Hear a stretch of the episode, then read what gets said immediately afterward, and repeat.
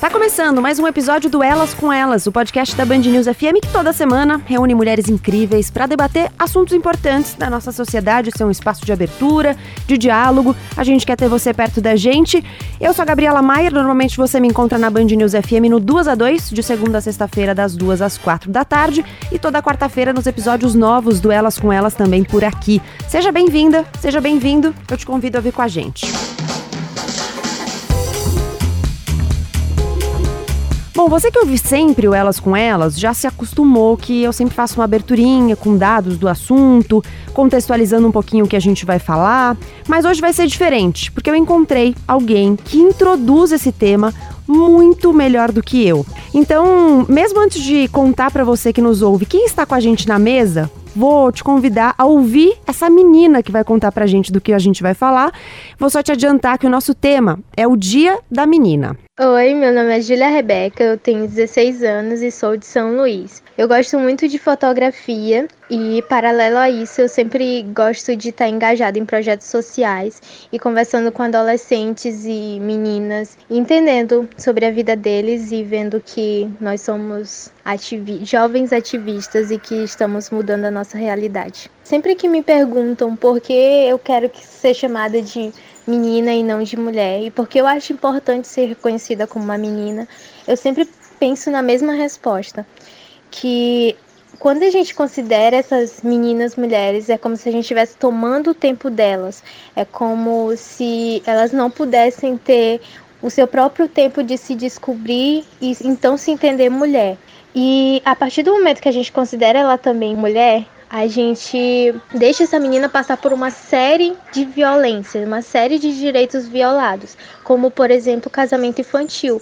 Quando a gente considera ela uma mulher, isso quer dizer que ela já pode casar? As dificuldades de ser menina é que você tem que sempre seguir uns padrãozinhos, você tem que ser sempre do jeitinho que a sociedade determina que uma menina deve ser. Mas a questão é como é ser uma menina?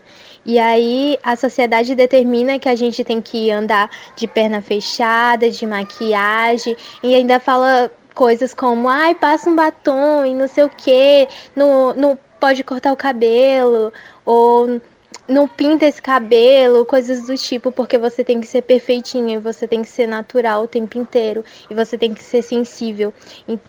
E não necessariamente todas as meninas precisam ser assim.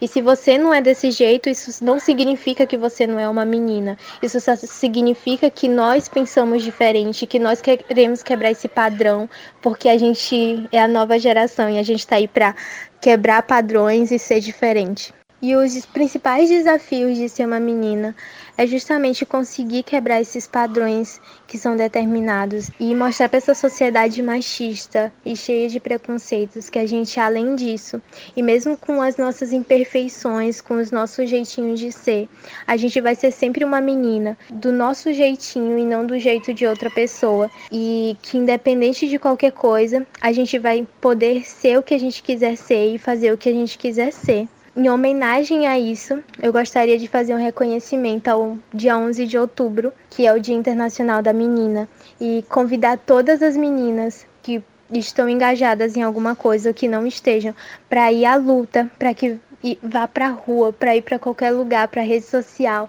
em todos os lugares possíveis para a gente lutar pelos nossos direitos, para a gente lutar contra esses padrões e que a gente possa ser sempre o que a gente quiser ser, possamos ser consideradas meninas independente de qualquer coisa. Bom, então é isso, acabou Elas com Elas de hoje, a Júlia. É, a Júlia trouxe muitos pontos sobre os quais nós vamos, nós vamos debater ao longo do episódio de hoje. Eu queria trazer um dado só para a gente já começar sabendo dessa informação, porque ela falou sobre, especificamente sobre casamento infantil e acho importante a gente saber que o Brasil é o quarto colocado no ranking mundial e o terceiro país da América Latina com maior número de casamentos de meninas menores de 18 anos. São 36% das uniões que acontecem no no país é muita coisa. Para falar sobre o Dia da Menina e o que é ser menina no Brasil, eu convidei a Maíra Zapater, a Maria Homem e a Viviana Santiago. Obrigada por terem vindo, bem-vindas. Queria que vocês se apresentassem. Maíra Zapater, quem é você? Olá para todo mundo que está ouvindo a gente. Eu sou professora de Direito, eu leciono e pesquiso na área de Direitos Humanos e Direito Penal e Processo, e as minhas pesquisas mais recentes são na área de Gênero e de Infância e Juventude. Então vamos falar de meninas. Maria Homem. Quem é você? Nossa, que pergunta! Ainda mais hoje em dia, né? Menina, mulher, né? Ou homem ou mulher e Maria homem. Enfim, a questão da identidade é muito profunda, muito complexa, e eu trabalho com psicanálise, que faz todo um estudo e uma escuta de alguém que queira saber quem é você. Viviana Santiago. Então, eu sou Viviana, né? Para mim, eu sempre me coloco no mundo enquanto negra, enquanto mulher, enquanto nordestina, enquanto professora, enquanto mãe, né? Enquanto mãe solteira de um menino e de um menino negro. E eu sou todas essas pessoas e, além disso, sou gerente de gênero e incidência política na Plan International Brasil, onde eu percebo que eu junto o meu fazer profissional ao meu ativismo, aquilo que me envolve a estar no mundo, né? Bom, eu queria começar com uma pergunta bem ampla e a partir daí a gente ir recortando. Queria saber de vocês o que vocês acham que, pela experiência de vocês e na área em que vocês atuam, o que é ser menina no Brasil hoje? Quem começa? Quem quiser. Deixa eu me enxerir, né? Eu acho que a gente tem uma pesquisa muito bacana na Plan que chama Por Ser Menina, né? Crescendo entre Direitos e Violências. E uma coisa que essa pesquisa sempre me chama a atenção é que quase duas mil meninas foram perguntadas sobre o que é que significava ser meninas. E a maioria delas teve muita dificuldade. Um dos primeiros achados da pesquisa é que as meninas não tinham repertório para responder o que é ser menina. Né? Foram meninas das cinco regiões do Brasil, de diversas classes sociais, raças, né? E elas não conseguiam responder o que é ser menina. Elas sempre falavam bonita, filha, irmã. Mas a gente dizia, mas e menina? Né? Então era como se você tivesse num lugar que não era um lugar, era um entre. Né? Você já não era mais criança, você ainda não é mulher, mas tem gente que diz que você é. E elas traziam muito dessa confusão, né? E depois de tanto tempo trabalhando com menina, eu percebo que a gente ainda tem muito desse desafio, né, de tirar as meninas desse lugar provisório, né, de dizer você não é, você será. É como se as meninas nunca fossem, nunca pudessem ser. E eu vejo menina como potência, eu vejo menina como uma pessoa, né, que está agora, que vive agora. E eu digo que as meninas têm uma visão de mundo que ninguém mais tem, que é a visão que só tem quem é a menina agora. Eu já tive, né, eu não tenho mais. Então o mundo que as meninas veem é um mundo que eu não vejo, né? Então as meninas são. Eu não acho que as meninas estão para ser ou foram. Eu acho que as meninas são. Joia. É, então eu vou colocar minha colher aqui. Eu vou complicar até o depoimento que a gente ouviu. Posso já começar com essa pequena Vai, provocação? que é o seguinte: sem dúvida, a gente não pode chamar uma, um sujeito informação, um sujeito feminino informação um, de mulher. Não pode, a gente está se formando e a gente tem que dar o direito, né? Eu achei muito bonito o depoimento. Estão roubando o nosso tempo. Então, tem que ter um tempo de se fazer e de ser. E uma mulher, se fosse só 18 anos, né, gente? seria excelente. É, é, um percurso que, olha, talvez seja o percurso de uma vida, ou, ou uma subjetividade, uma maturidade para um homem também, né? 18 anos, enfim, hum. você não é um adulto Sim. formado. Aí a, a, a, história, ao longo da história, a gente construiu uma categoria que está entre o menina e entre o mulher. Porque antes, vamos pegar milênios atrás, a gente tinha um ritual de passagem era uma ritualística que desenhava, normalmente 12, 13 anos, e a gente tem culturas e rastros de várias culturas indígenas, judaicas, asiáticas. A gente, né, por exemplo, o bar mitzvah ou bat, a menina com 12 anos faz um ritual. E antigamente, qual era o sentido disso? Agora, o seu corpo está em transformação biológica, você então, a partir desse rito, sai do estatuto social, psíquico, econômico de menina e passa a ser mulher. O que, que a gente entendeu há poucos séculos? Que isso é muito violento e que isso não é assim e que a gente talvez esteja alargando o tempo da transição e a gente inventou um conceito inédito que chama adolescência e que não é propriamente menina. Uma, é, e também não é propriamente uma mulher, é um entre, é um estar sendo, mas a gente não pode negar que há sim um outro corpo e há uma sexualização, uma erotização. E há uma dúvida sobre quem sou eu e uma busca de pensar onde eu vou me inserir no universo adulto do trabalho. O que, que eu quero estudar? Qual curso eu vou fazer? Quais sonhos eu vou implementar? Então também é legítimo a gente escutar isso. Não, não dá, né, 16 anos não é 8, entende? Assim, só para só para jogar uma gotinha aqui no nosso oceano. Bom, eu fiquei aqui pensando, Gabi, pergunta muito boa, porque acabei de me dar conta que eu nunca tinha parado para pensar onde é que estão as meninas no direito. Porque as mulheres estão no direito e pensando como pessoa, como sujeito de direito, começam a aparecer a partir dos anos 60, 70 com movimentos feministas. Crianças e adolescentes como pessoa e como sujeito a partir dos anos 90 é muito recente. Criança e adolescente ser considerado pessoa no direito é algo recente. Ter direitos colocados na legislação, como você implementa isso. Agora, meninas não estão na lei. A gente tem criança e adolescente. Hum. Fiquei pensando aqui enquanto ouvi a Viviana e a Maria falarem, gente, onde é que estão as meninas no ECA? Eu lembrei de um dispositivo que é meninas em acolhimento institucional, então, ou porque estão acolhidas por estar em situação de risco ou por estar em situação de ato infracional, podem ficar com seus filhos o único lugar em que as meninas são citadas. Se alguém depois lembrar de outro local, mas do, a do ECA, que eu lembro específico de meninas, é isso. Então, acho que no direito, que é uma área, uma instituição, uma parte do saber muito conservadora, e quem é conservador quer conservar poder, portanto, uhum. quer conservar simetrias, as meninas ainda não apareceram. Eu acho que isso diz muito sobre o que a gente fala de casamento infantil, como que a erotização das meninas acontece na legislação e só para jogar provocação aqui, para usar a fala da Maria, acho que eu, tem muito o que pensar, por que, que as meninas não estão no direito? Eu lembro que, que a gente fez uma pesquisa na Plan e a gente avaliou mais de 3 mil documentos. Né? E em nenhum desses documentos apareciam as meninas. Então é isso que tu falas, né? Elas são invisíveis, elas não existem. E a nossa aposta política é muito de dizer assim, olha, a categoria criança não dá conta do gênero. Exato. Né? Porque tem desafios que são inerentes a, a, isso. A mesma coisa, criança, um menino e uma menina não vivem a uhum. mesma vida, embora estejam com a mesma idade né? E quando a gente tem, eu sempre penso no ECA, porque aqui no Brasil especificamente a gente tinha o Movimento Nacional de Meninos e Meninas de Rua, ou seja, se entendia que a experiência de estar na rua não era a mesma para um menino e uma menina. E eu gosto muito quando a Elisa Lucinda fala no Lua Nova Demais, a experiência de uma menina que passa a menstruar na rua.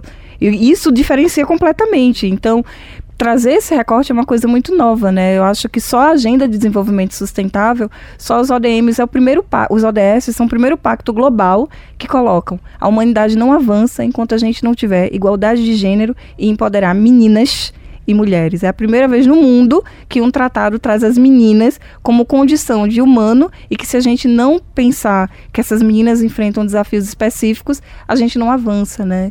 Eu acho que isso é uma riqueza da agenda ODS que evidencia todo esse invisível que tinha antes, né? É, eu ia perguntar, né, por que, que elas não estão no direito, que eu ia perguntar justamente sobre que invisibilidade é essa, mas acho que você já respondeu um pouco na sua fala, Viviana, é, e eu acho que se a gente não parte de lugares diferentes, considerando que são experiências diferentes, ser menina e ser menino, a gente não dá também oportunidades diferentes e não garante os direitos adequadamente. Se a gente pensar em uma questão muito básica, o acesso à educação, por exemplo, se a gente pensar que em alguns países as meninas não podem ir à escola e os meninos podem, no Brasil hoje a gente ainda tem uma igualdade na lei de matrículas, de acesso, de ingresso à escola, mas a gente sabe que a partir do momento em que meninas e meninas ingressam na escola, as dificuldades são imensas. Porque se você considera, por exemplo, que mais de 60% das meninas fazem tarefa doméstica e os meninos não, esse número cai muito. Ou se você considera, enfim, que os, as atividades, as atribuições de cuidado muitas vezes ficam com as meninas, de cuidar dos irmãos, de cuidar de quem quer que seja, de cuidar da casa mesmo, né?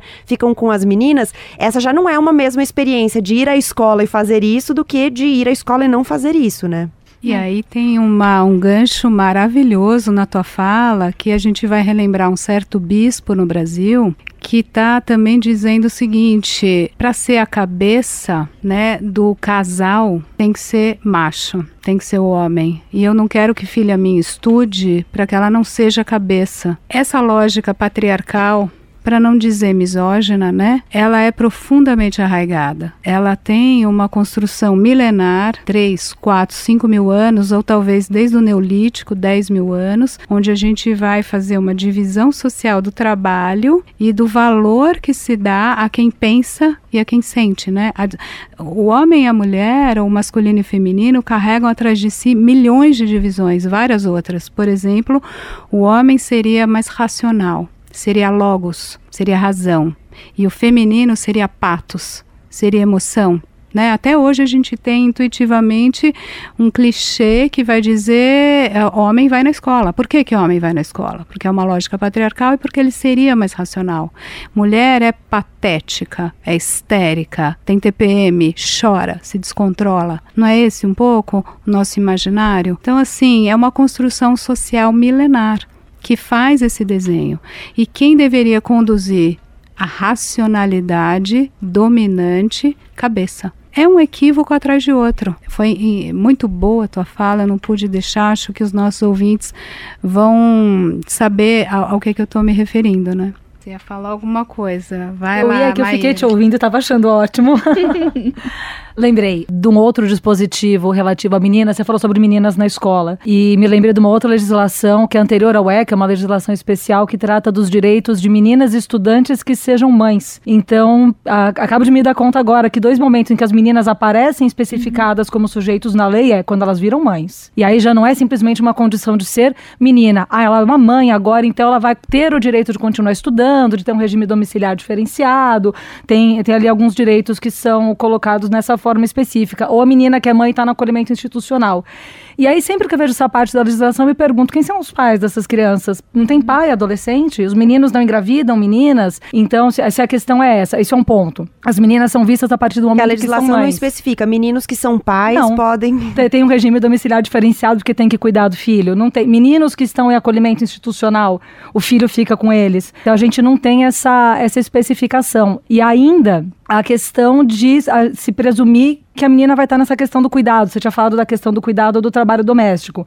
E ela o cuidado com o filho. Mas ela, como uma pessoa, com demandas e como sujeito, a legislação não vê. Pode falar. Eu acho que uma coisa que eu fico muito curiosa é essa coisa de quando as legislações reiteram aquilo que deveriam enfrentar ou não permitir que acontecesse, né? Ótima observação, porque toda a questão do poder. Exatamente. E hoje a gente está vendo exatamente o momento de Brasil em que toda lei se une para reiterar tudo Exato. aquilo que ela deveria enfrentar. Enfrentar. E que tem uma manutenção de um status, né? Eu sempre falo, eu tenho um filho, um menino, né? E às vezes ele fala, tem posturas assim conservadoras. E eu sempre provoco ele dizendo assim: deixa eu entender por que, é que você é um adolescente conservador? Você é pobre, você é nordestino, você é negro, o que é que você quer conservar? Eu digo a ele, porque uma pessoa que é branca de Orleans e Bragança conservadora, eu entendo que ela tem que conservar o, estado, o status quo que lhe garante privilégio. Mas eu não entendo o que é que você quer conservar. Eu acho que você devia ser progressista, né? Mas aí eu penso assim, quando muitas vezes coisas que parecem boas, elas reiteram situações ruins, e nesse caso, eu penso, por exemplo, no, no programa Bolsa Família, que as condições condicionalidades do programa, elas estão sempre com a mãe. Então, embora seja um programa que, por um lado, né, ele traz a possibilidade de aumentar os ingressos econômicos da família, por outro lado, o Bolsa Família reitera que o cuidado é feminino. Porque Sim. quem garante a presença do menino na escola, quem garante que essa criança está vacinada, é a mãe. Então, não tem uma transformação que a gente sabe que é necessária. E, embora meninas e meninos tenham, tenham uma presença quase equiparada em todos os anos da educação, né, 36% dos que não estudam e não trabalham são meninas. E eu gosto muito porque durante muito tempo aqui no Brasil a gente chamou essa galera de neném. Nem estuda, nem trabalha, criminalizando a juventude. E aí a UNFPA vem e diz assim: não é neném, é sem sem é sem estudo e sem trabalho. São meninas, são negras e são mães, ou estão em situação de casamento infantil. Então você percebe que é um ciclo que não se rompe, né? Menina que engravida, e aí a gente acolhe a menina que engravida, mas a primeira coisa que ela faz depois que engravida é deixar, e a gente não consegue visibilizar isso suficiente, e aí mais adiante, quando ela é uma mulher, a legislação reitera: não, o seu lugar é o lugar do cuidado do seu filho não é outro, né? Mas posso colocar uma coisa? É, em relação ao que você falou, Viviana, das meninas que engravidam e aí ela é acolhida, eu diria, pensando sob o ponto de vista do direito, né? Acolhida até certo ponto. Exato. É acolhida porque tem um bebê que ela teve, não é porque ela é uma, uma mulher, uma pessoa que tem direitos.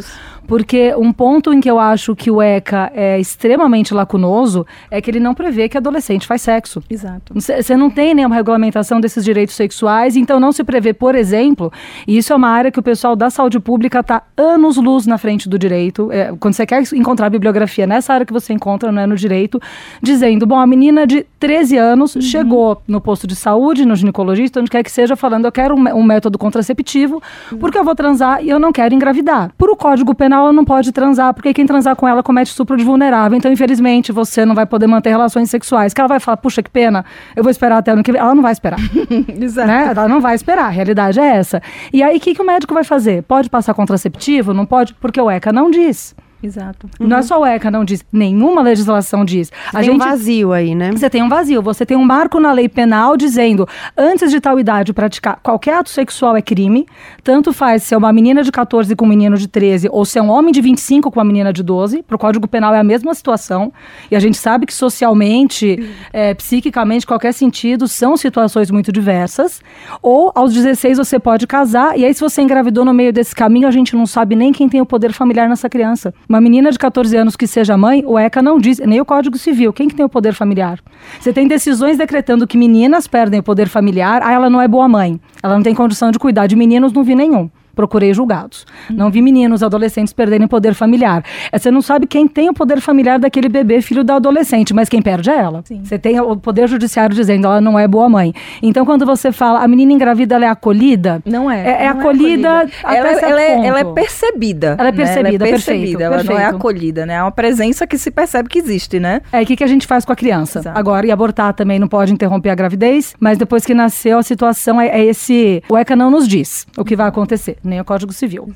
Eu, eu quero só pegar teu gancho aqui. Quero duas coisas eu acho que a psicanálise pode ajudar aqui, que é o seguinte: no ECA não existe sexualidade dita infantil, né? Não, nem não. De, e você nem falou infantil. Adolescente. Nem adolescente, né? Então, eu vou te falar uma coisa que Freud chocou o mundo, e olha, faz 100 anos, faz mais de 100 anos, é o seguinte, com todas as letras, existe sexualidade infantil.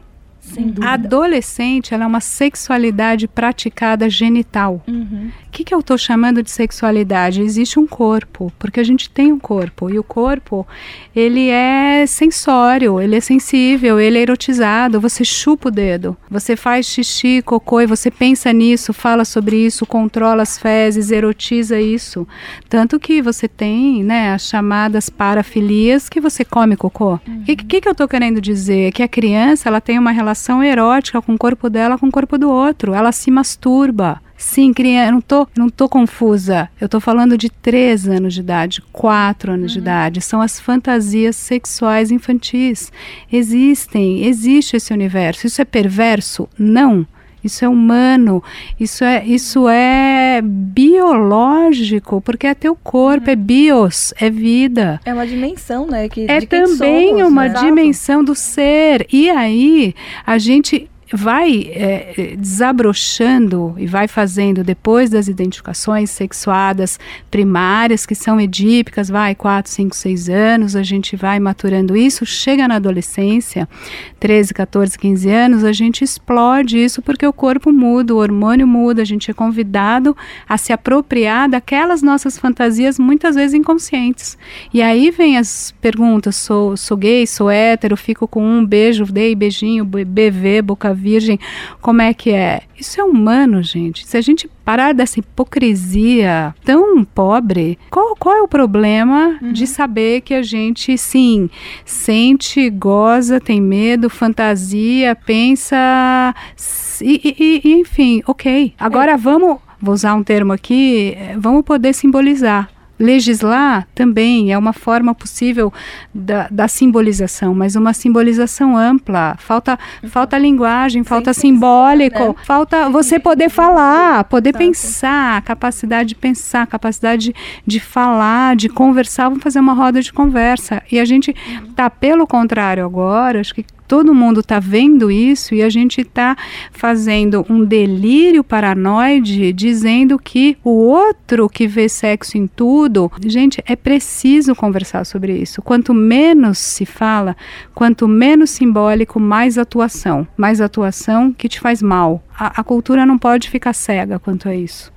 É ignorar na lei a pretexto de proteger, né? Porque da mesma forma que a gente tem um índice altíssimo de meninas que engravidam, é, de meninos que engravidam meninas, porque, Viviana, nem sei se tem esse dado, não sei se, eu não conheço esse dado, eu conheço o dado das meninas que engravidaram, mas dos meninos que engravidaram alguém, a gente não sabe, dos meninos que são pais. A gente tem um índice alto de violência sexual, de abuso sexual de crianças, mas, como a Maria falou, a gente não simboliza nada, a lei é uma simbolização, acho perfeita a tua colocação. E a gente não faz de conta que aquela relação social não existe, então a gente não regula na norma. Exatamente. Como se fazendo isso a gente conseguisse fazer com que não existisse. E entra depois as interdições, né? Porque a gente sabe que exatamente pela nossa dificuldade de aceitar esse fato, né, de que está lá, existe, acompanha a gente na nossa vida inteira, então a gente tenta interditar, né, tipo assim, não existe, né, e aí toda essa polêmica, por que, que as crianças não podem ter vivências, né, aprender é muito difícil esse debate que a gente está de novo fazendo sobre educação integral em sexualidade, que as pessoas começam com aquele surto de dizer, ai meu Deus, minha filha de dois anos, eu disse, gente, é óbvio que as demandas que a gente tem de, do que é que a gente precisa aprender, com o que é que a gente precisa lidar aos dois anos, não uhum. é a uhum. mesma que eu tenho aos, aos 14 e não é a mesma que eu teria aos 67. Que também são esses dois pontos. Eu sempre gosto de pensar nos extremos, né? Como que a gente nega no começo, a gente nega no meio, a gente impõe no meio, porque no começo da vida, criança não tem sexualidade, no meio da vida é menino. Para ser homem, você tem que sair comendo geral, porque se você não comer, você não é homem o suficiente, mas a gente não diz isso para as meninas. Para as meninas então a gente é não estabelece geral. o estupro, porque eu acho isso muito confuso. Você dizer para um que ele tem que pegar geral e para outra que você não pode dar para ninguém. ou você fecha. pega geral ou você não é bom. E se você der, você é ruim. É ruim. Então é o estupro que a gente está estabelecendo e no final da vida isso não existe mais. Aí eu conheço muitas mulheres idosas que estão sendo medicalizadas porque elas querem expressar e vivenciar sua sexualidade genital. Tem um problema, porque velha também não transa. Então é essa coisa da censura dos nossos corpos e ao mesmo tempo uma imposição. E aí a gente no estudo do casamento infantil que a gente lançou esse ano, tirando o véu, a gente vê que é o reconhecimento de que as meninas transam que gera o casamento. Todas as meninas que se casaram, a gente tem meninas que casaram aos 12, aos 13, aos 14 anos no estudo, com homens muito mais velhos, elas estavam transando. E aí, quando as famílias tomam conhecimento disso, então eu tento botar isso no lugar que devia ser certo. Eu caso essa menina. Uhum. Não importa se esse homem tem 25, 30, 50, 100, tá errado, ela não devia estar tá fazendo isso. Então eu procuro uma solução moral. E tem menina que casa porque ela quer transar. Não, o que eu queria era transar. Mas a minha religião diz que é pecado. Eu só posso fazer isso se eu estiver casada. Então eu vou casar aos 12 anos porque eu quero transar. Eu vou casar aos 13 anos, aos 14 anos. E a gente vê que a galera ignora. Casos, nesses casos que você está trazendo, são meninas muito jovens Exato. que se casam. Que comprometimentos ela vai ter ao longo da vida por, essa, por, por esse momento? Exato. A gente pensa no casamento como violação de direito, né? Porque não devia estar tá acontecendo nesse momento, né? Por tudo que a gente percebe, uma pessoa que está se desenvolvendo, pessoa que a, a tarefa que ela tem que cumprir naquele momento é se desenvolver, né? Essa pessoa que precisa responder várias questões no seu nível de desenvolvimento e, no entanto, ela está se relacionando com uma pessoa adulta que diz a ela quem ela é. Ela não tem tempo de descobrir. Porque uma menina de 12, de 13, que se relaciona com um homem de 50 é, ele vai dizer para ela o tempo todo quem ela é. Ela não cumpre essa tarefa nessa etapa da vida, mas tem mais, né? As meninas, elas não conseguem, elas sempre se casam porque elas querem ser livres. Ah, eu acho que na minha casa eu sou muito presa. Então, o que gera o casamento é um bocado de violação de direitos. Eu queria viver a vida comunitária, eu não posso porque eu sou menina. Então eu tenho uma fantasia que se eu casar eu posso, eu vou poder estar na rua. Eu queria transar, eu não posso porque eu sou menina. Ou eu sou uma piriguete, a minha família quer recuperar o bom nome quer me casar. Então tudo isso gera o casamento. A vivência em lares bastante marcados por violência. Eu vejo minha mãe apanhando todo dia, eu quero sair daqui, então eu vou casar. Então as meninas sempre acham que o casamento é a melhor coisa que podia acontecer com ela. Porque ela, eu sempre digo, a gente tem que entender o que ela está dizendo pra gente. Ela não está dizendo que eu quero casar. Ela está dizendo, eu quero viver a festa. Eu quero sair de eu onde quero eu sair. tô. Eu quero sair daqui, pelo amor de Deus. Pelo amor né? de Deus. Ela não está dizendo eu quero casar. Possível. Ela está dizendo eu quero sair da violência, eu quero deixar. E ela casa. E a primeira coisa que acontece é que ela, ela não sai de dentro dessa casa. No Maranhão, eu acompanhei alguns casos de meninas que só se descobriu o casamento porque elas estavam, estavam quase em cárcere privado. Então a família depois denuncia porque perde o contato com a menina, aí a polícia vai saber que era alguém de 14 anos casada com alguém de 50. Então, o casamento ninguém estranhou. O que estranhou foi a segunda violência a qual ela estava sendo submetida. Tem uma agenda de gravidez muito forte, então não são elas que decidem. Né? Esse homem intencionalmente quer que ela engravide para que ela se ocupe e fique dentro de casa. A violência por parte de parceiro íntimo e elas muitas vezes não entendem que é violência, que elas dizem não, elas cresceram em lares muitas vezes que a violência era linguagem, então ela acha natural. Não, mas é porque também eu sou muito teimosa, eu não sei fazer as coisas direito, ele se chateia comigo. Então, é uma violação de direito que segue violando e violando muito mais, né? Elas deixam a escola, elas assumem todo esse tamanho que é o tamanho de cuidar dos mais novos, muitas vezes dos mais velhos, né, que vão morar com as sogras e elas são sobrecarregadas por esse trabalho. Ninguém se preocupa com a saúde mental dessa menina, ninguém estranha. Eu acompanhei no ano passado a gravação de um documentário e eu acompanhei uma menina de 15 anos, 14, 15 anos grávida, com um homem muito mais velho e ninguém questionava isso, porque todo mundo achava que estava vendo uma solução. Mas ela casou, ele casou com ela, né? É, aí é inevitável a gente não esbarrar num dos imaginários profundos dessa cultura que é patriarcal, que é, vai, vou falar de um jeito meio cru, que é o seguinte: qual seria uma parceria válida? Pai com a filha. Qual é o imaginário inconsciente que está em jogo? Eu, num lugar paterno, numa função de cuidado, dinheiro, poder Sim. e potência, com uma ninfeta. E isso é um imaginário erótico, sexualizado, é uma fantasia sexual infantil clássica e ótimo se isso movimente seu desejo, mas faça um jogo disso, não faça a realidade. Simboliza, né? Simboliza, fala, pensa, enfim, o que a gente está vendo é uma atuação do inconsciente enlouquecido, tanto por parte da menina que vai buscar a salvação dessa espiral de violência que você tão bem descreveu, ela vai buscar a salvação disso numa figura do homem forte, uhum. isso que eu estou chamando essa função paterna,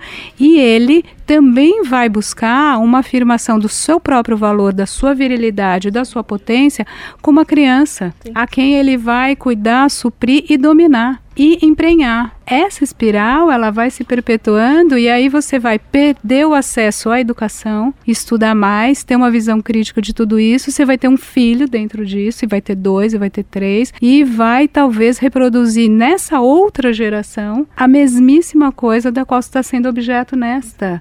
Ou seja, enfim. É um ciclo de violações, né? Eu pensei duas coisas enquanto eu via a Viviane e a Maria falarem. Primeiro, uma que vai muito na linha do que a Maria estava dizendo. Quando a gente fala em casamento infantil, a gente já sabe qual é o gênero desse casamento. Porque, Viviana, na tua pesquisa, quantos casamentos de mulheres mais velhas com meninos adolescentes você viu? Hum. Olha, um até já mais do que eu pensava. Um, um pra Quantos? A gente só, entrevistou só mais quantos? de 50 meninas. Pois e é. Que se, 50 meninas e mulheres que se casaram meninas. Um e um era de um menino. Uma situação completamente atípica. Ou seja, é, é, tem a ver com uma questão é, cultural e de inconsciente, tudo isso que a Maria disse. A gente já imagina que é um homem muito mais velho Exato. com uma menina. E o direito, ele reflete muito isso. A gente tinha na legislação, e eu, eu fico sempre chocada no quanto é recente. Agora, em 2019, o Código Civil foi alterado. A gente estava até conversando aqui antes de começar a gravar, né? Uhum. O Código Civil foi alterado para modificar a idade do casamento no Brasil, que continua sendo em 16 anos, a idade mínima, o que vai contra os, os tratados internacionais nesse sentido, mas até 2019 você podia antecipar essa, essa idade em duas situações. No caso de gravidez, então se a menina tivesse 12 anos e está grávida, tudo bem, ela já pode casar e a gente não sabe quem tem o poder familiar sobre aquela criança que vai nascer, todos os problemas aqui que eu disse antes, mantidos. E o segundo, para evitar a imposição de sentença criminal. De mas o que era essa sentença? Até 2005, estamos falando também de tempo muito recente, no caso de haver um casamento, não podia haver acusação de estupro. Uhum. Então, se uma mulher sofresse um estupro, problema para o Código Penal até 2005, repito, não é 95, não é 75 nem nada, entrem no site do Planalto e vejam pelos seus próprios olhos, o Código Penal considerava que o problema do estupro é que era um crime que violava os costumes. Aquela mulher não conseguia casar. Não era um problema de liberdade sexual. Então, uma vez casada, resolvidos todos os problemas, a solução moral. E era uma solução legalmente empregada muito em caso de casamentos de meninas adolescentes abusadas. E a pergunta era: e no caso de um abuso homossexual, como faz? você não tem o casamento. Quais são os casos que a gente tem de abuso inverso? Uma mulher abusou de um menino. Então a gente olha a lei e fala: não, não é nisso que a lei está pensando. Ou seja, a lei reforça uhum. uma certa estrutura de poder, uma certa estrutura conservadora que mantém tudo isso que está aí. Curioso como essa, essas atribuições elas são convenientes, né? Porque a gente transforma meninas em mulheres e mulheres em meninas de acordo com a nossa conveniência. Porque as mulheres também viram meninas muito fácil quando convém a alguém desacreditar ou tirar de alguma forma um, um poder que tá ali uhum. de construção do feminino.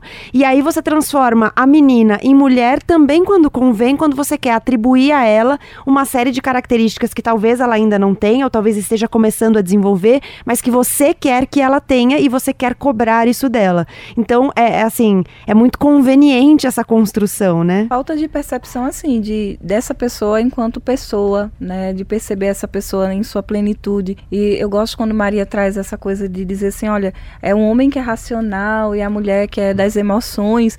Porque eu sempre digo assim, minha gente, e a gente nunca debate as emoções dos homens, porque a gente acha que os homens não têm. Mas é porque tudo aquilo que expressa quando os homens expressam, é, é, entendido de outra forma. Então, a gente tem uma ampla pesquisa sobre, ai, quando as mulheres menstruam, quando é, eu lembro que na época da eleição dos Estados Unidos, eu, eu assisti um vídeo que uma mulher dizia: "Eu jamais votaria na Hillary". Por quê? Ela menstrua. Você já parou para pensar o que, que essa mulher é capaz de fazer quando ela tiver TPM? Ela vai ter a terceira guerra mundial. Aí eu lembro que o repórter muito perspicaz falou assim: "Mas você sabe que você já teve duas guerras mundiais e nenhuma foi provocada por mulher com TPM". Excelente.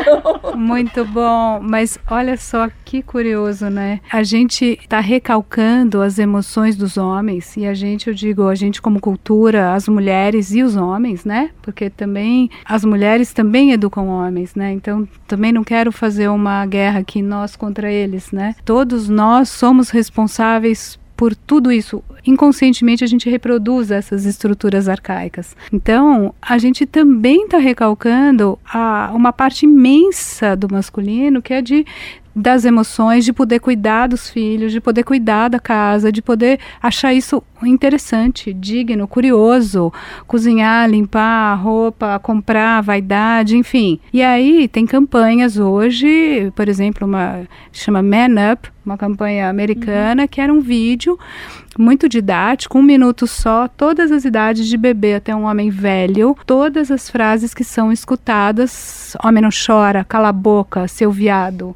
que, que é isso? Não dá piti. Você vai. Então é uma educação violenta, profunda sobre os homens, que podem se emocionar e sofrer onde? Uhum. Na agressividade, na violência, onde isso é aspas legitimado culturalmente, então ele vai dar porrada, na, na, briga do trânsito, na própria mulher, que não fez tão bonitinho a comer, ou num jogo de futebol, que o cara chora. Uhum. Meu time perdeu, eu chorei. E ok. Aí tudo bem. ou chorar. bate, ou mata o outro. Então, assim, é também uma relação absolutamente primária com o seu próprio universo afetivo. Uhum. O que, que, é isso, gente? A gente está tirando pedaços das vidas das pessoas. Para resumir muito, a gente está tirando, em vez de somar e complexificar e ampliar, a gente está tirando um braço, tira uma perna, tira uma emoção de você, tira a violência da outra, tira tira a força que, que a raiva pode ter, te, coloca, enfim, é muito simplista. Exato, e você submete, né? Porque eu acho, o que eu acho muito interessante é que tudo aquilo que é muito valorizado no masculino, quando aparece no feminino, é, é, é tá errado. Então, se um homem ele é muito enérgico, ele é enérgico, né? Mas se você é uma mulher muito enérgica, você é autoritária. Eu não, quer, não gosto da minha chefe, ela é autoritária. E quando eu sempre pesquiso, mas o que, que ela te falou? Eu digo, gente, mas se fosse um homem te falando nisso, você não diria jamais que ele seria autoritário. É porque ela não deve expressar essa força. Ela não deve se conectar com esse lado. Isso não te pertence. Por outro lado, as expectativas. Né? Ah, ela é uma mulher, então ela deve chorar, ela deve expressar. E quanto que algumas mulheres também não sofrem, porque elas são mulheres que elas expressam de outra forma. Ah, não, gente, tem alguma coisa errada essa mulher. Essa mulher não chora, ela manda em todo mundo. Eu digo, gente, todas as pessoas elas são muito mais complexas do que isso é de homem, isso é de mulher, né? No entanto, a gente vai tentando empurrar as pessoas para isso e cria uma estrutura social de cerceamento ou de privilégios ou de prêmios que estimula ou que repele alguns comportamentos. E o problema que eu acho é que a gente fala muito pouco sobre isso, né? Eu sempre, às vezes, assisto aquele monte de vídeos que falam assim: ah, e quando terminou a palestra, só três, três homens foram escutados e nenhuma mulher foi, porque o palestrante falou que o tempo acabou. E aí os homens, né, como eles são muito poderosos, eles foram lá e eles foram ouvidos. E as mulheres não se conectaram. E eu sempre escutei isso e pensei, pois é, a gente que é mulher, a gente briga pouco. E aí de um tempo para cá eu tenho dito, não, não é uma fraqueza você respeitar um pacto que foi feito. Mas percebe que quando vem da parte das mulheres é ruim, o que, que a gente valoriza, o que é que simboliza? E, e é por isso que a gente sempre discute assim: olha, a gente está falando de poder, mas a gente também precisa perceber que o modelo de poder é um poder muito macho é esse poder que é de passar por cima do outro. Porque eu falei, gente, se eu estou num lugar que alguém fez um combinado, gente, a gente tem mais três perguntas e fim, eu entendo como uma virtude que eu respeite esse pacto. Eu não concordei. Então eu acho que o equivocado é quando o homem fala, não, mas eu quero falar. Mas as pessoas então colocam isso como uma virtude que nós não temos. Mas se uma mulher fizer isso, ela é mal educada. Uhum. Então é muito esquizoide esse processo. As mensagens esquizoide que a gente vai total. É, é muito esquizoide. É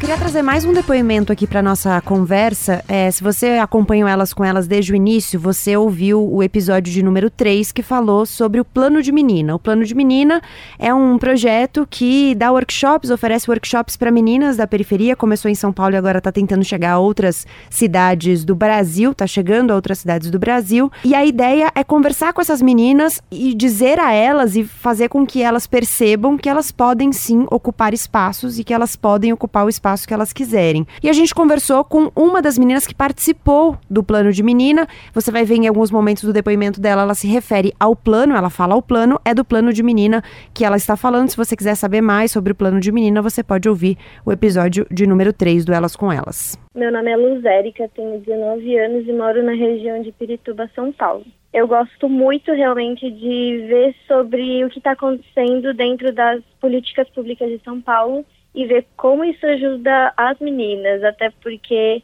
foi por isso que eu escolhi o curso que eu estou fazendo hoje em dia, que é Relações Internacionais. Essa escolha do curso foi pelo plano mesmo, até porque eu já sabia que queria atuar nessa área, mas eu não sabia que curso que fazia para fazer isso, como que começava, que que, que você tinha que saber realmente.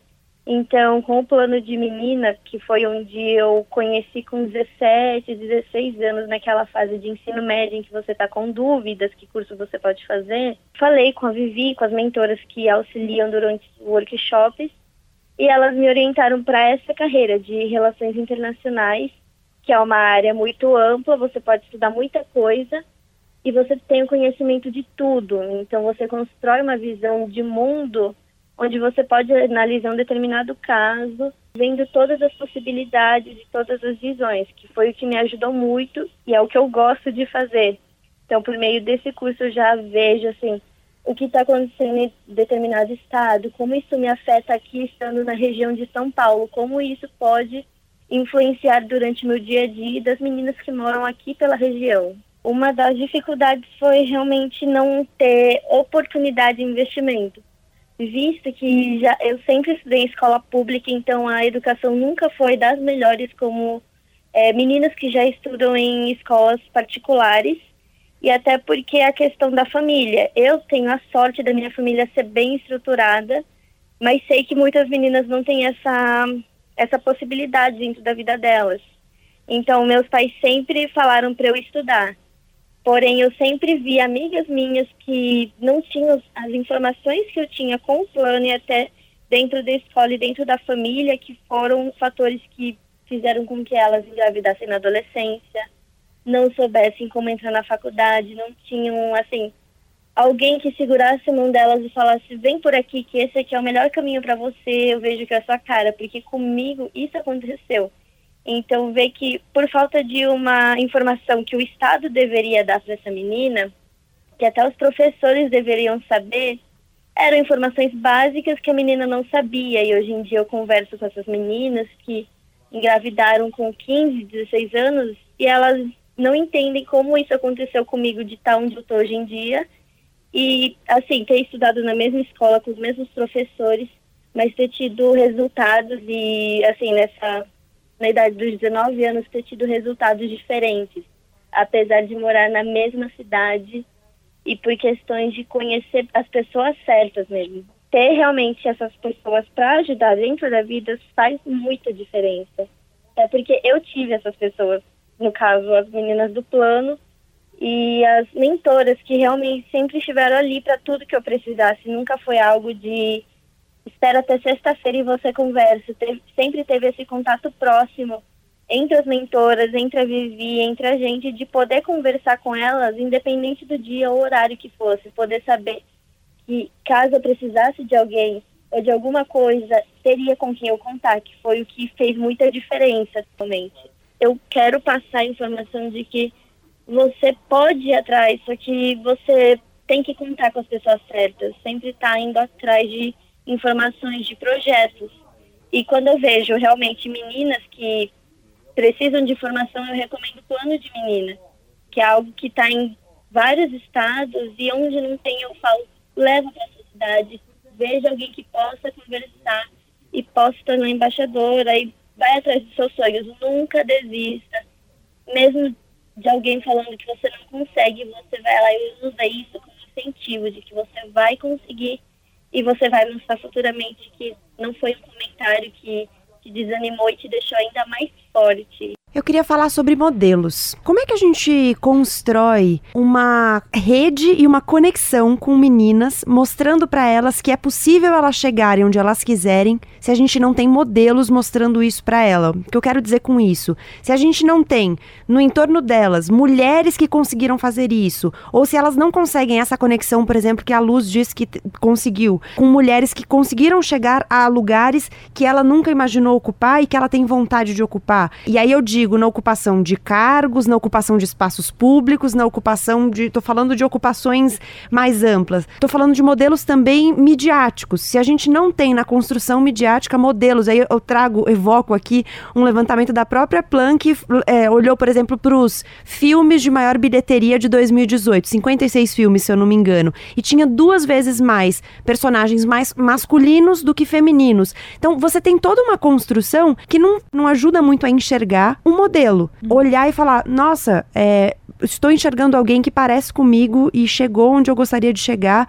Como é que a gente faz isso? Mas é interessante, né? Você pegou um ponto muito bom, duas vezes, dois para um, né? Dois terços e um terço. Mas assim, a gente está em transição. Uhum. A gente até ontem, gente, na verdade, até ainda agora, nessa madrugada, a gente estava reproduzindo um super-herói absolutamente masculino. Só para pegar um exemplo, né? E agora a gente tem Mulher Maravilha. Moana, Capitã Marvel. O que, que, que, que o mundo está entendendo? Que é mercado. Quando, quando vira dinheiro, quando vira mercado, as pessoas uhum. falam: opa, peraí, uhum. acho que não dá mais para eu ficar fingindo que é só menino, que é super-herói, ou só ele que vai ter acesso, porque a mulherada tá na rua, a meninada tá na rua. Vamos, vamos. E assim, a internet e as redes chamadas sociais, que tem uma sociabilidade bastante peculiar, e bem problemática em vários campos que eu não vou entrar, não é nosso tema, uhum. mas tem uma coisa interessante que assim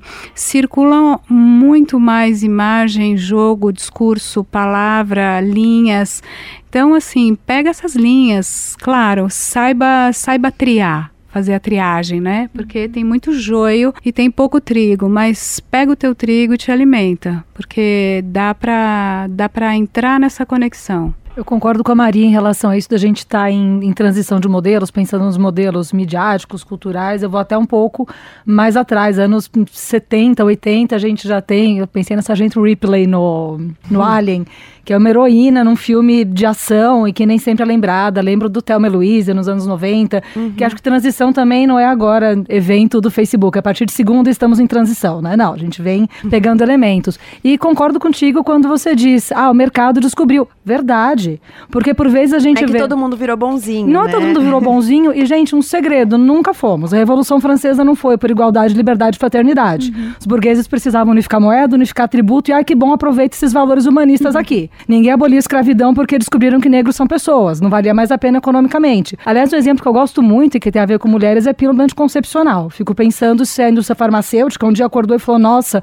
seria tão bom para as mulheres se elas pudessem escolher se elas querem ser mães ou não. Vamos inventar o remédio? Não foi. Descobriram que tinha um mercado. Todos esses exemplos que eu dei aqui não impediram, apesar do fator primeiro ser econômico, que isso redundasse em transformações sociais. Então, quando se diz, ah, mas a Marvel, quando faz a Mulher Maravilha, a gente, se a Mulher Maravilha não for da Marvel, me corrijam, tá? Porque eu não sou do mundo dos quadrinhos, talvez tenha dado tá fora. É da DC. Da DC. Falei que a chance de eu ter dado um fora aqui era imensa. Obrigada. Amigos dos quadrinhos que me ouviram aqui, vocês me pegam na saída, tá bom? Tá prometido. Ter um filho adolescente ajuda muito. É, não, não, não trabalhei com essa parte aí. Mas não é porque a DC, obrigada, achou que a Mulher Maravilha vai ser importante como modelo para as mulheres. É porque isso é lucrativo e as mulheres como minoria política têm uma peculiaridade que é, somos 50% do mundo. Então, a gente está no mundo que ele é capitalista e aí eu acho que é mais estratégico a gente pensar em como mexer essas engrenagens a favor do que levantar pautas de não, a gente tem que destruir o capitalismo. Não vai acontecer. Então, como que a gente faz para o capitalismo ficar a favor disso? Falar, olha, a gente trabalha e a gente consome. Esse modelo que você está me oferecendo eu não vou comprar. Ah, que modelo você quer comprar? É esse. Aí a menina vai ter um modelo que ela vai olhar e falar, poxa, dá pra ser isso aqui também. Então acho que dá pra brincar, dá pra gente aprender quem quer Marvel e DC também, várias eu, coisas. Eu acho que tem essa, essa dimensão, né? De que a gente parece que a dimensão que as pessoas conseguem olhar as mulheres é enquanto consumidoras, né? E é isso que a gente tá usando como, como porta, né? Pra entrar em muitos espaços. É a mesma coisa da população negra, né? Que hum. alguém fala, ah, mas você acha, por que, que a gente tem tanto produto agora para cabelo cacheado? Eu digo, porque descobriram que preto consome.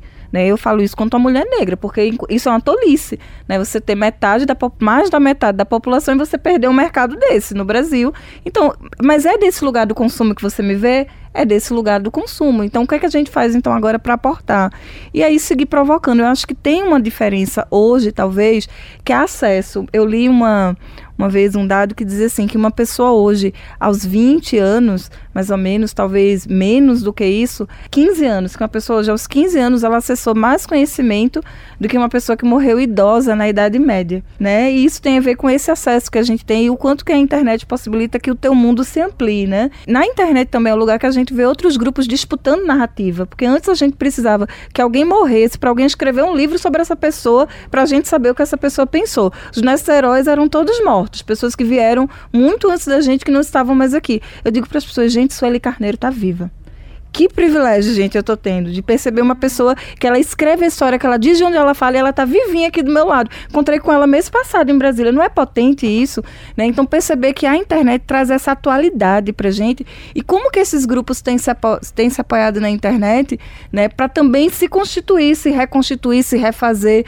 né? Eu acompanho muito o movimento transfeminista e ver é, é um negócio incrível perceber o transfeminismo sendo escrito agora. E como que essas pessoas se articulam, né? Perceber que também a gente tem a potência né? De você disputar, de você poder dizer assim, eu não me vejo na televisão, mas como que a gente percebe que as redes sociais, elas também têm sido o espaço daquela questão, pode o subalterno falar? A internet mostra que sim, né? Porque como que as pessoas subalternizadas, elas têm falado ali naquele espaço e têm trazido e se constituído enquanto referências. A gente fez uma pesquisa há um tempo atrás é, para preparar o Dia da Menina, né? Junto com as meninas e nesse ano a gente está trabalhando com Equal Representation. E a gente dizia assim, quem são as pessoas que contribuem para a tua formação é incrível. As meninas, elas citam 99% de pessoas da internet. E são pessoas que se parecem com ela, pessoas que dizem coisas que elas querem ouvir. Então eu digo assim, essa potência precisa ser mais explorada, perceber essa sem fronteiras, sabe? É, no, no fim dos episódios eu sempre peço uma indicação de livro, né? E nesse episódio do Plano de Menina, veio uma menina e ela indicou, além de um livro, dois canais de... Eram duas mulheres que tinham canais no YouTube e hoje tinham Instagrams muito bombados e eram pessoas que para ela eram referência, que falavam coisas que dialogavam diretamente com ela. Então vai aí totalmente na linha do que você tá falando. Nova forma de aprender, nova forma de, de resistir. E eu acho que isso traz uma potência para criar novas referências. Mas eu também acho que é um problema, né? Quando a gente não se vê, a gente não sabe até onde pode chegar. Né? Eu conheci uma uma menina de 8 anos, né, e em Sergipe, que ela disse assim para mim, a, a pergunta era assim: "O que é que você quer ser?" Né? Quando você cresceu, onde é que você se vê? Ela disse: Ô, tia Vivi, eu queria tanto ser professora, mas eu sei que eu vou trabalhar em casa de família né? E isso tinha a ver com o lugar onde ela estava. E aí eu penso na minha história, né? Com o meu primeiro estágio na pedagogia, eu fiz estágio numa escola, num projeto social. Era aquilo que o meu mundo mostrava que existia. Se eu soubesse que tinha outros lugares para ir, eu teria ido, né? Mas o meu mundo era daquele tamanho. Então eu acho que o nosso desafio é como é que a gente faz para ampliar o mundo das meninas, para que o olho dela enxergue mais longe. Eu tenho uma aposta de que quanto mais a gente dialoga de, dessas presenças em redes sociais, as meninas se conectarem com o mundo, mas eu acho que essa devia ser uma provocação para todo mundo. Como é que eu torno, como é que eu faço uma menina enxergar mais longe?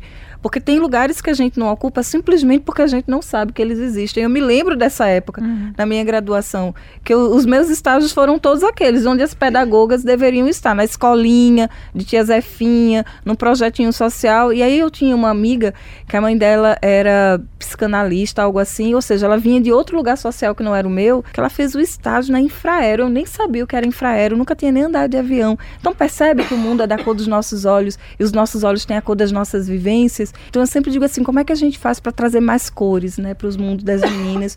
E eu acho que esse devia ser um desafio para todo mundo que é adulto que arrudeia a vida de uma menina. Como é que eu faço para ela ver mais, né? É livro, é referência, é canal no YouTube, é levar para conhecer. A gente tem essa aposta política na Plan, a gente faz o takeover, né, que é o, o Meninas Ocupam, que a gente leva meninas para um momento do dia elas ocuparem o lugar de uma pessoa de, de destaque, né? Que empresta esse lugar para que essa menina possa estar.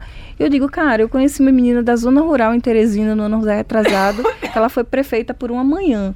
E eu via o olho da mãe dela hum, brilhando. Eu via a mãe. Sensacional. Eu via o olho da mãe dela. A mãe acompanhou e eu, eu via a emoção. Ela disse assim: Eu nunca pensei que minha filha ia estar tá aí. Foi por uma manhã, mas eu tenho certeza que isso mudou a vida dessa menina. Ser prefeito agora é um possível para ela. Claro, é sem dúvida. Caminhando para o fim desse episódio, eu queria perguntar sobre o Dia da Menina especificamente. E usando essa imagem que você trouxe que eu achei tão bonita, o Dia da Menina, ela é uma oportunidade de as meninas ganharem mais cor nos próprios olhos ou a gente ganhar mais cor ao enxergar para as meninas? Exato, eu acho que é, eu acho que é os dois movimentos, né? Porque eu acho que a gente tem esse mundo que a gente enxerga e a gente pode se desafiar a ver mais, né? Traga outras lentes, né, para os seus olhos. Eu acho que eu tenho aprendido muito, né? Eu sempre trabalhei com direito direito de criança e adolescente, na militância, no ativismo. E venho me modificando a cada dia com as meninas, a cada história que eu escuto. Né? Incompleta que sou, inconclusa que sou, me permito. Então, às vezes, é um dia que provoca a gente a permitir-se, né? aprender com a outra e com o outro, mas também perceber que junto com as meninas, né, a gente pode construir esse mundo melhor, que se for melhor para elas, vai ser melhor para todo mundo. É, e aqui pegando o gancho, construir não só um mundo, mas construir a si mesmo. Exato. Porque a gente não é, né, na verdade, para pegar lá o gancho do que eu mesma falei no começo, né, quem é você ou quem sou eu? A gente não é algo fixo e estável. Então eu diria sonhe, Exato. Amplie o imaginário, né? Projeta um dia e você viva esse dia. E você pode ser praticamente aquilo que você souber sonhar e souber transformar em realidade. Acho que a ideia da gente nomear esses dias, Dia das Mulheres, aliás, até acrescentaria que seria legal a gente chamar Dia das Meninas, porque assim como as mulheres têm a multiplicidade, as meninas também têm. Dar nome nesses dias, né? Porque a, menina não é uma só também, a menina negra periférica é uma, a branca da, da zona mais rica é outra, enfim. Mas pra gente eh, poder pensar sobre, quando a gente nomeia, a gente enxerga e a gente pensa a respeito. Acho que talvez essa seja a maior contribuição da gente ter um dia desse tipo, né? Bom, e já que eu não trouxe os números no início, eu vou trazer os números no fim, então hoje eu inverti aqui o que eu falaria no fim, eu falei no começo, e o que eu falaria no começo eu vou falar no fim, que são alguns dados que podem nos ajudar a pensar e a visibilizar essas meninas. Pensar, por exemplo, que quando 66% das crianças e adolescentes são perguntadas, elas acham que elas não são ouvidas de forma alguma, ou elas não têm nenhum, não têm nenhum impacto nas decisões. Quando elas dizem que 95% delas dizem que os líderes globais, os líderes que representam elas também deveriam ouvi-las, deveriam ouvir crianças e adolescentes, deveriam ouvir meninas e meninos. Quando a gente pensa, por exemplo, que para trazer um pouco da, da dimensão das tarefas domésticas, né, que eu mencionei, e aí eu estou trazendo vários números da Plan porque vocês trazem muita riqueza de, de informações, inclusive estatísticas para a gente, e os, apesar de os relatos serem importantes para a gente dar nome às histórias, os dados também são importantes para a gente encontrar a dimensão do que a gente está falando. E quando a gente pensa nas tarefas domésticas, por exemplo, 81% das meninas dizem que arrumam a própria cama. 11% dos irmãos delas fazem a mesma coisa. 76% das meninas lavam a louça. 65% limpam a casa. 12% dos irmãos lavam a louça. 11% limpam a casa. Então a gente está falando de realidades muito diferentes. E é por isso importante falar de um dia da menina, porque a gente está reconhecendo a existência de uma identidade que está ligada a toda essa realidade e que, obviamente, não é única, obviamente é plural, é múltipla, é diversa, mas é importante a gente reconhecer que em muitos casos ela parte de alguns pontos em comum. E nesses casos dessas diferenças de acesso, de atribuição de tarefas, de divisão de tarefas e de tantas outras coisas que nos levam a um reconhecimento da existência como menina que depois vai refletir completamente no que a gente vai ser como mulher, né? Então, em vários momentos aqui da nossa conversa, a gente falou de uma conversa que fugiu da infância que falou da nossa vida adulta e das vidas adultas, mas é porque é inevitável que a vida da criança e do adolescente se reflita na vida adulta. Então a gente está falando, no fim das contas, de uma unicidade, né? No fim das contas, a gente está falando de uma linha contínua que não tem como a gente dividir e separar. Então fica o convite aí, você que não sabia agora sabe, dia 11 de outubro é Dia Internacional da Menina e você que já sabia pode fazer outras pessoas saberem mais.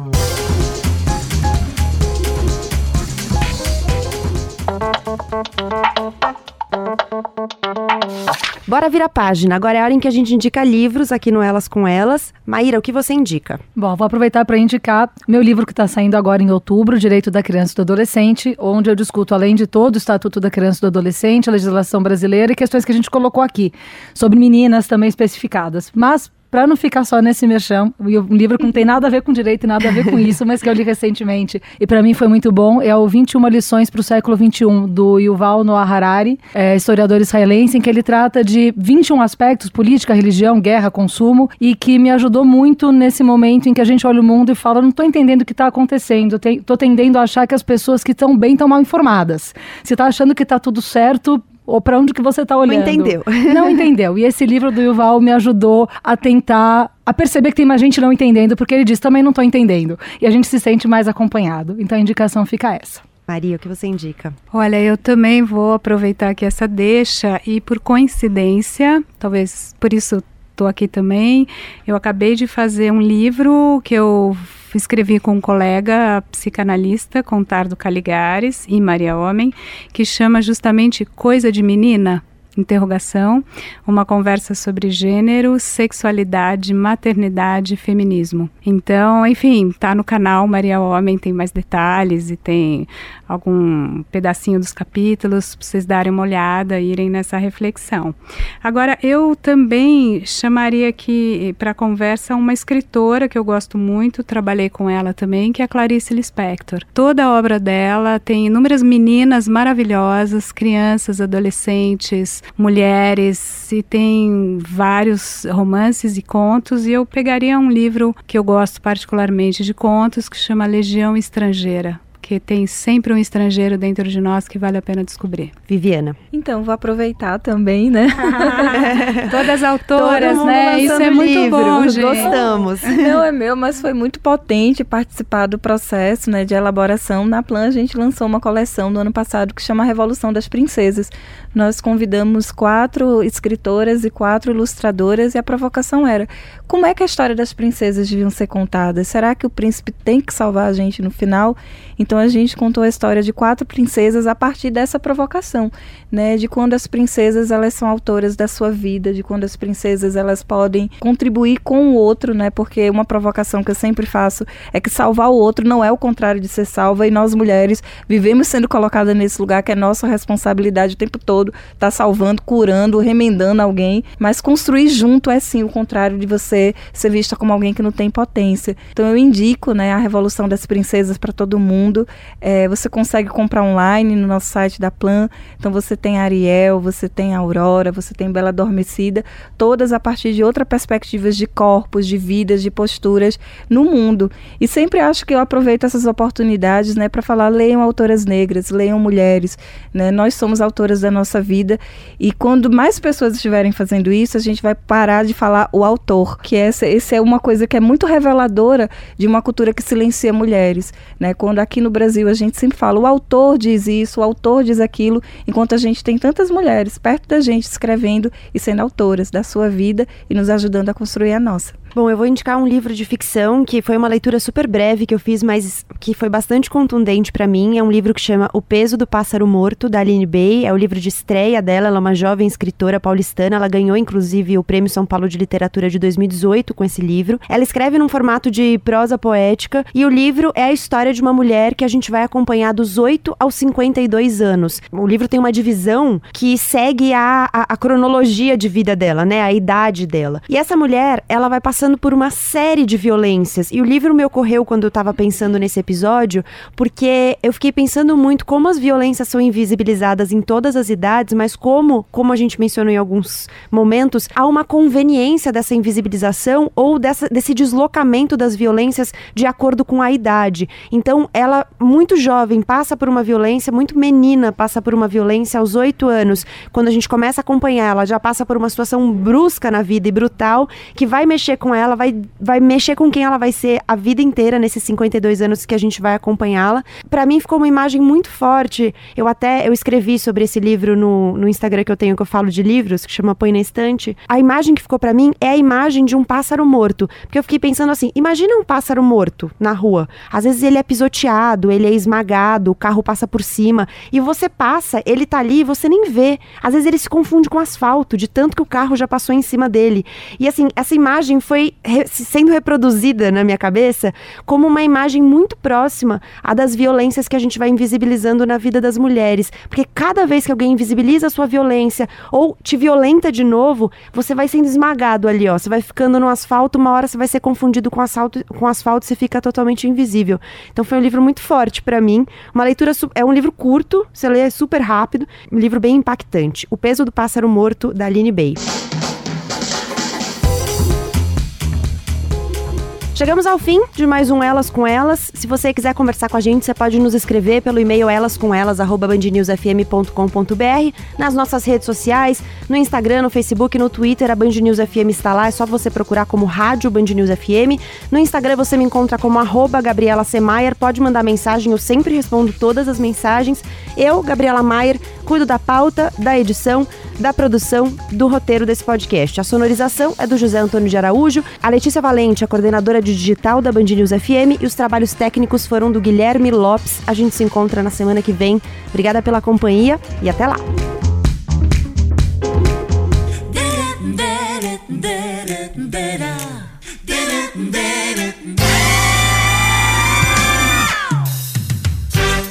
Elas com Elas. Na Band News FM.